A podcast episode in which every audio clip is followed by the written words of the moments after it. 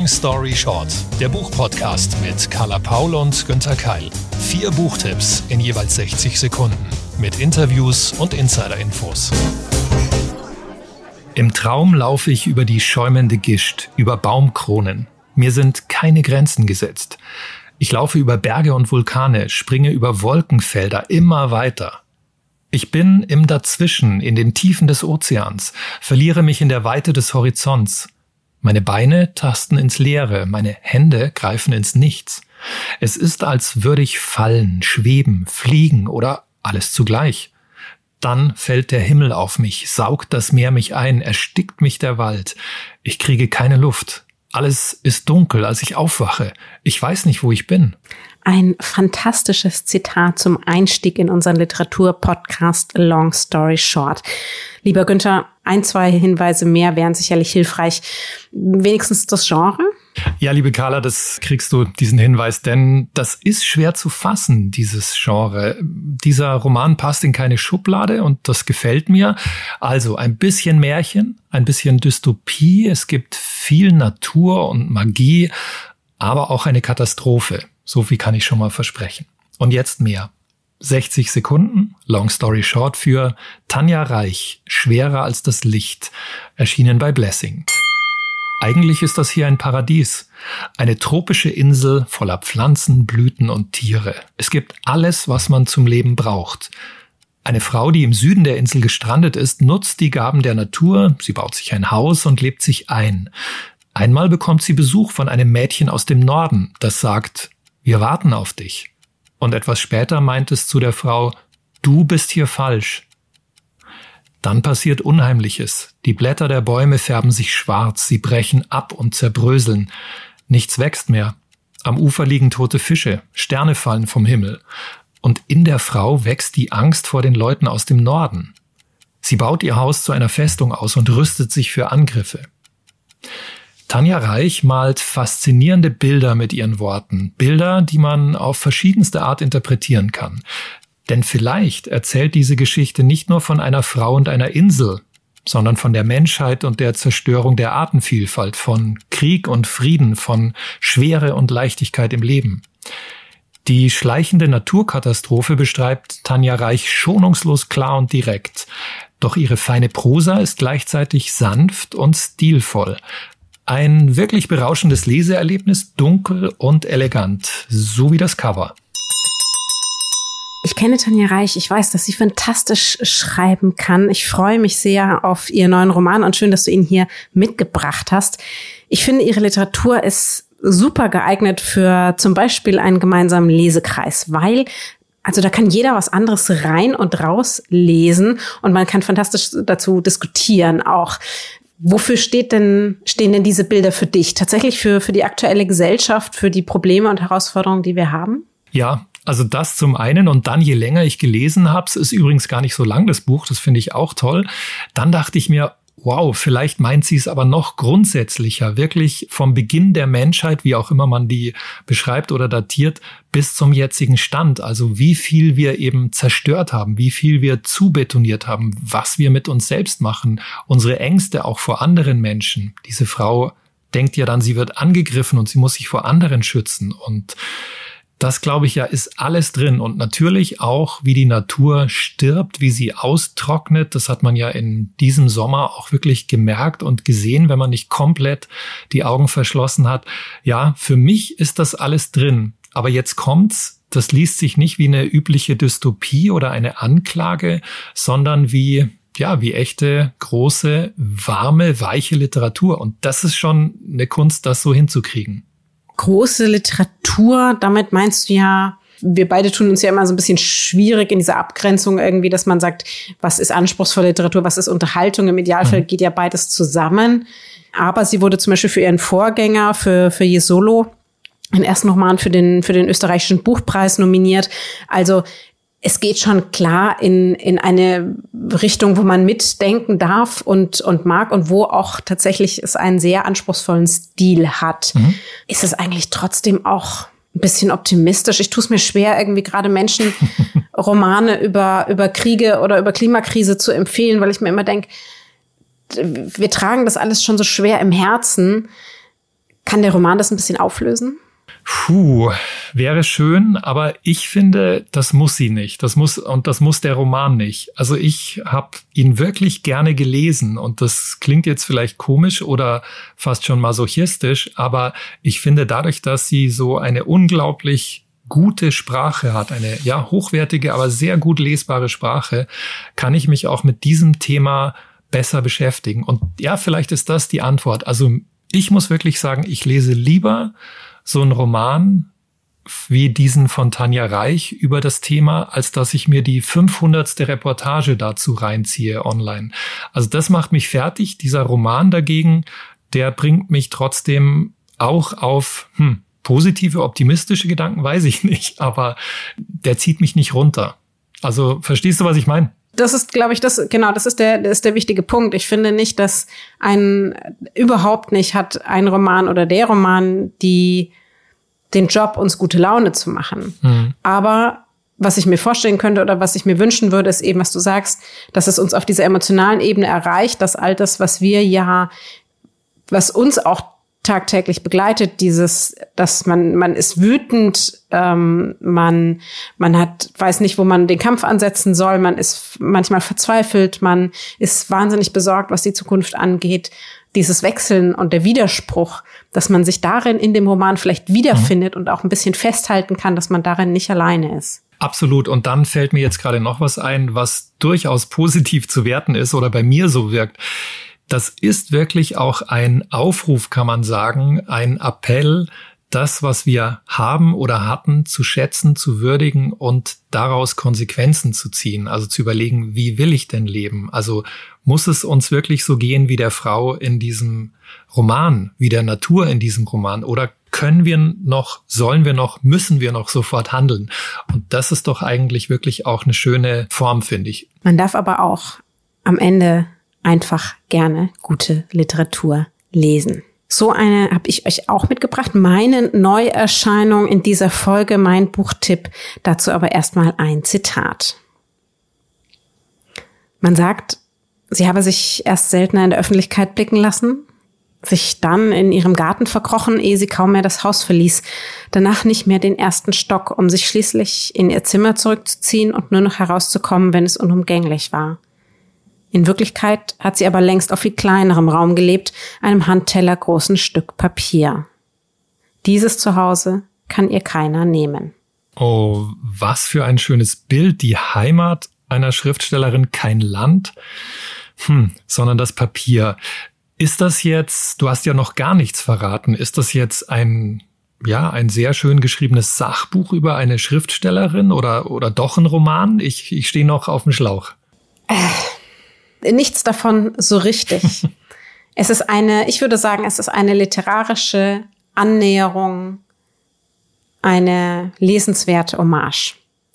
60 Sekunden Long Story Short. Städte aus Papier von Dominique Fortier, Übersetzung Bettina Bach, im Juni 22 im Luchterhand Verlag erschienen, auf 192 Seiten. Emily Dickinson ist eine der bedeutendsten amerikanischen Dichterinnen, geboren 1830 in Amherst, Massachusetts, als Kind eines einflussreichen gebildeten Vaters. Sie wurde gut ausgebildet. An einer Vermählung war sie nicht interessiert. Sie las und schrieb lieber. Sie zog sich immer mehr zurück. Das ganze Leben fand in ihrem Kopf statt und auf dem Papier. Die kanadische Schriftstellerin Dominique Fortier nähert sich ihr in kurzen Episoden an. Sie erzählt uns von Fragmenten aus ihrem Leben und der damaligen Gesellschaft. Sie wechselt ab mit Berichten aus ihrer eigenen Gegenwart. Es bleibt damit ein Zusehen, kein Teilnehmen. Zudem die Grenze zwischen Fakten und Fiktion verschwimmt. Fortier interpretiert, dadurch kommt uns Dickinson aber näher. Es wirkt nicht übergriffig, es wirkt liebe und respektvoll. Zu kurz ist das Buch mit nicht mal 200 Seiten, zu kurz auch das Leben der berühmten Dichterin Dickinson stirbt mit 55 Jahren. Wäre ihre Einsamkeit für sie ausreichend, erfüllend? Reichte es, dass die Worte neben ihrer Familie oft die einzigen Gefährten waren? Sie hinterlässt 1775 Gedichte, die meisten wurden posthum veröffentlicht. Ebenso poetisch wie ihre Texte ist auch Städte aus Papier, eine gelungene Annäherung an das Werk einer sehr besonderen Literatin. Hm, also eine wirklich außergewöhnliche Annäherung an Dickinson. Muss man denn Dickinson schon vorher gekannt, geschätzt haben oder ist das, steht das für sich auch, das Buch? Mhm. Also es schadet überhaupt nicht, wenn man ein bisschen was, was mitbringt. Ähm, aber was eigentlich am meisten Freude macht, ist, finde ich, wenn man diese verschiedenen Fragmente, die Fortier uns beschreibt, ähm, sie erzählt, also teilweise sind es romanhafte Fragmente, dann wieder wirkt es wie Essays, dann sind es wieder ein paar kurze Absätze. Also wir, wir, es blitzt sozusagen immer aus dem Leben der Emily Dickinson hervor, wenn man dazwischen selber recherchiert und ihre Gedichte liest. Also so richtig eintaucht in das Leben und es nicht als durchgängigen Roman versteht, sondern eben auch diese Fragmente selber vermischt mit eigenem Wissen, mit Dingen, die man sich, die man sich anliest, mit Gedichten von ihr. Ich glaube, das, also so habe ich es gemacht und, und so würde ich es auch empfehlen. Es ist ein, ein fantastisches Cover, auf dem die Dichterin abgebildet ist mit einer Zeichnung und einem, ja, einem Kopf voller Farben. Und das passt, finde ich, also ich, wir haben uns ja auch oft schon über Cover gestritten. Oft muss ich leider sagen, oder nicht immer bin ich tatsächlich so einverstanden, aber hier macht es tatsächlich Lust und zeichnet hervorragend dieses Bild von Emily Dickinson, für die offensichtlich die richtige Welt in Anführungszeichen immer blass geblieben ist und alles Leben in ihrem Kopf stattfand. Und das hat sie zu Papier gebracht. Und ich finde, das Besondere ist tatsächlich, dass man, oder ich, ich finde oft, wenn man nichts erlebt, wenn man nichts von dieser Welt sieht, wie kann man denn von ihr erzählen? Aber Emily Dickinson konnte es. Eine fantastische Frau. Man muss sich mal vorstellen, was aus ihr hätte werden können, irgendwie, wenn sie ein bisschen später geboren worden wäre, wenn sie vielleicht in unserer Zeit gearbeitet hätte. Hm. Aber so bleibt ja trotzdem ein riesiges Werk. Und ja, ich, also ich habe auch manchmal so ein bisschen Schwierigkeiten damit, wenn sich da Fakten und Fiktion vermischen. Gerade deswegen sollte man vielleicht nebenbei noch ein bisschen recherchieren, damit man auch eine Ahnung davon hat, wo fängt hier eigentlich die Belletristik an und wo hört das Sachbuch auf. Aber in der Mischung, also erst denke ich, na ja, soll das so? Welche Arbeit muss ich jetzt als Lesende da noch mitmachen? Aber im Gesamtwerk, im Gesamtwerk stimmt's. Also Städte aus Papier ist ein, ist ein wunderschönes Buch, um sich Lyrik anzunähern. Es macht richtig Lust darauf. Volle Empfehlung. Toll. Und dir gefällt sicherlich auch, du hast ja gesagt 200 Seiten, dass das so kurz ist, im Gegensatz zu vielen Biografien über männliche Künstler, die dann auf 800 Seiten aufgepumpt werden. Das ist schön, schön kurz reduziert. Also ich glaube, es gibt einfach nicht so viel mehr zu erzählen. Also weil es ist nicht so viel bekannt von Emily Dickinson. Ich glaube, man könnte oder da, und dann wäre zu viel interpretiert, wenn man jetzt einen wirklichen Roman draus gemacht hätte. Ich habe ja große Schwierigkeiten damit, wenn die Leben von vermeintlich berühmten Frauen jetzt, was jetzt ja so ein, so ein Trend ist, der schon ein paar Jahre andauert, in so verkitschten Romanen dargestellt werden. Und ich finde, das ist dann schon auch so eine Art der Aneignung. Nur fürs Marketing. Da habe ich einfach Schwierigkeiten mit. Da wünschte ich, es gäbe Sachbücher, die sich verkaufen wie bei den Männern. Dass man sich dem Informativen nähert und nicht so romantisch. Aber hier, hier passt. Hier ist es gelungen. Also eine ganz, ganz eigene Form, die Carla für uns hier entdeckt hat. So, wir kommen zu den Backlist-Titeln. Ich habe, ich muss mich gleich entschuldigen, ich habe noch eine Dystopie nach Tanja Reich vorhin. Kommt jetzt noch eine. 60 Sekunden Long Story Short für Mondmeridian von Edo Popovic. Erschienen bei BTB, übersetzt von Alida Bremer. Kroatien in naher Zukunft. Das Land ist gespalten in die Angepassten und Reichen auf der einen Seite und die Außenseiter und Arbeitslosen auf der anderen. Konsum und Karriere bestimmen das Leben, die Umweltzerstörung schreitet voran und ein Biotechnologieunternehmen züchtet Menschoide, die in der Produktion eingesetzt werden. Doch weit weg von Zagreb und anderen Städten lebt eine friedliche Gruppe von Menschen in einem naturbelassenen Tal. Sie werden die Vergessenen genannt, wohnen in Holzhütten ohne Elektronik, bauen alles selbst an und fühlen sich eng verbunden mit Pflanzen und Tieren. Die andere Welt außerhalb des Tals ist für sie tabu, denn dort leben angeblich die Vergifteten. Zwischen den Vergessenen und den Vergifteten gibt es keinerlei Kontakt, Besuche sind verboten. Doch zwei junge Frauen glauben den Geschichten über die anderen nicht, lassen ihr bisheriges Leben hinter sich und brechen auf ins Ungewisse, in die jeweils andere Welt. Mila will unbedingt ins Tal und Kai zieht es in die Stadt. Eine raffinierte literarische Konstruktion, denn so bewegen sich die zwei Welten aufeinander zu und es offenbaren sich zwei Lebenslügen. Edo Popovic geht spielerisch, poetisch und spannend den Fragen nach, ob es ein besseres, freies und naturnahes Leben geben kann. Eine irgendwie märchenhafte Dystopie über das Paradies und die Hölle. Und natürlich ein Roman, der zum Nachdenken anregt und noch länger nachklingt. Es klingt vor allen Dingen zwar sehr lesenswert, aber auch irgendwie furchtbar. Und ich befürchte, so, so weit entfernt ist diese Dystopie von uns gar nicht. Erzähl mir mal mehr über Edo Popovic. Noch nie davon gehört. Ist das ein Debütroman? Wo kommt der Autor her? Was müssen wir über ihn wissen? Ich habe ihn auch erst mit dieser Veröffentlichung entdeckt, aber das scheint ein wirklich interessanter Typ zu sein. Ist 1957 geboren, Mitbegründer einer der einflussreichsten Underground-Literaturzeitschriften des ehemaligen Jugoslawien. Also das finde ich ist ja schon mal eine, eine große Auszeichnung. Er hat als Kriegsberichterstatter gearbeitet und zwar als unideologischer, als objektiver Reporter, was ich auch sehr toll finde. Und dann gibt's auch ein Kultbuch seiner Generation. Das war sein erster Roman Mitternachtsboogie. Du merkst schon, der hat wirklich so einen besonderen Status in Osteuropa und wir suchen ja auch immer nach Literatur aus Ländern, die nicht so oft bei uns veröffentlicht werden. Und ich finde, da ist Kroatien jetzt natürlich endlich auch mal dran sehr gut und hier sehr gern gesehen und gelesen. Wenn ihr da natürlich Lücken bei uns feststellt, gebt uns immer gern Bescheid. Wir sind immer offen für Nachrichten, auch für eure eigenen Buchtipps natürlich. Also immer her damit. Ich freue mich sehr, dass du Edo Popovic heute mitgebracht hast und werde mir den Namen und das Buch gleich mal vermerken. Antworte allerdings mit einem, tja, es ist leider nicht so ein Geheimtipp, wie du ihn heute hier hattest. Es ist Roald Dahl mit Matilda. 60 Sekunden Long Story Short. Matilda von Roald Dahl, neu übersetzt von Andrea Steinhöfel, mit Illustration von Quentin Blake, 240 Seiten und neu übersetzt eben im September 22 bei Penguin Junior erschienen. Matilda, wer ist Matilda? Die junge Matilda Wurmwald ist klug, sie ist liebevoll, sie ist witzig und wahnsinnig belesen. Aber ihr Umfeld ist alles das leider nicht. Die Eltern verstehen ihr Kind nicht, sie kümmern sich nicht richtig um sie und so bleibt ihr nur ihre Lehrerin Fräulein Honig, die sie erkennt und unterstützt. Tja, wäre da nicht auch noch Direktorin Knüppelkuh, die ihr und dem Umfeld das Leben zur Hölle macht? Was nun? Mathilda entdeckt, dass sie besondere Fähigkeiten hat und wenn sie die richtig nutzt, damit die ganze, naja, wenigstens ihre Welt verändern kann. Mathilda ist wohl mit die bekannteste Kinderbuchheldin des britischen Bestseller-Autors Roald Dahl. Der 1988 veröffentlichte Roman wurde bereits verfilmt und ist bis heute die große Liebe von Millionen Kindern weltweit.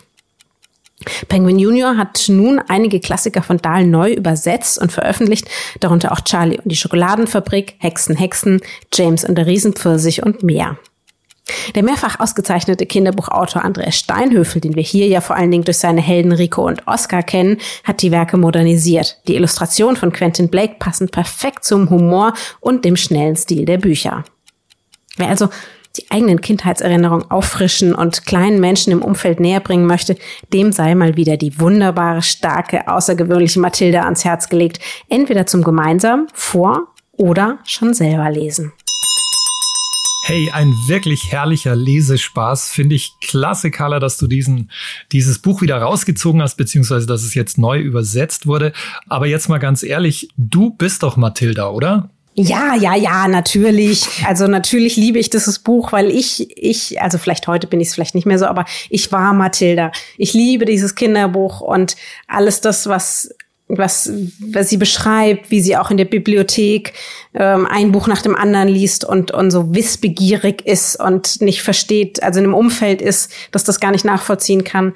Also ich würde jetzt meine Eltern nicht mit den Eltern von Mathilda vergleichen, aber die wussten auch überhaupt nicht, wo das, wo das herkommt. Ich habe Bücher, also mein Vater sagt das immer bis heute, gefressen tatsächlich und wollte alles wissen über diese Welt. Und, und man möchte ja auch in Kinderbüchern einfach sich wiedererkennen. Man hätte ja so gern auch einen Helden oder eine Heldin, die so ist wie man selber und dann über sich hinauswächst, weil man dann lernt, ich kann das auch. Und so ist Mathilda. Und das muss man natürlich jetzt, das ist ein ganz, ganz persönlicher Buchtipp. Deswegen, weil ich da eben auch eher die Zurückgezogene war, die so viel gelesen hat und die nicht so viel anfangen konnte mit diesen starken Kindern, die so laut waren, die immer ins Ferienlager gefahren sind und so sozial waren. Das war ich alles nicht. Und, und deswegen war das meine Heldin. Nicht, nicht all die Disney-Sachen, ähm, das sind ja so Mulan und und ich weiß nicht was, das sind ja so richtige Helden, die dann immer große Abenteuer bestehen. Das wäre für mich nie was gewesen. Ich finde, es muss auch Mathildas auf der Welt geben. Und es hat mich wahnsinnig gefreut, als ich dann im Programm gesehen habe, ach, das kommt jetzt da nochmal neu raus. Wie schön. Auch nicht verfälscht, sondern einfach nur ein bisschen modernisiert. Und ich weiß, Roald Dahl ist vielleicht der hat natürlich, ich weiß jetzt nicht, wie du bist ja auch sehr aktiv im Kinderbuchbereich, wie das für dich ist. Früher hatten ja die Kinderbücher auch viel mehr, ich würde sagen, Realismus als heute. Also da ging es ja schon ganz schön zur Sache, auch was so die Gewalt angeht. Und mhm. das muss man mit beachten. Vielleicht, wenn man sich dann unsicher ist, dann, also würde ich eh mal sagen, ne, als Eltern oder Familie das Kinderbuch vorher mal selber lesen und begleiten dann auch zur Seite stehen, damit man auch diese Sachen mit Brutalität, also zum Beispiel diese Direktorin Knüppelkuh, die ist, also die, ja, so damit man das auch ein bisschen erklären und emotional vielleicht begleiten kann. Ich weiß nicht, ob das heute immer alles noch so noch so ist, dass das so klar dargestellt wird. Das ist vielleicht auch ein spezieller britischer Stil von Roald Dahl. Von daher, aber ich glaube, das kann man, darf man das Kindern zumuten? Du liest ja auch viel vor, irgendwie.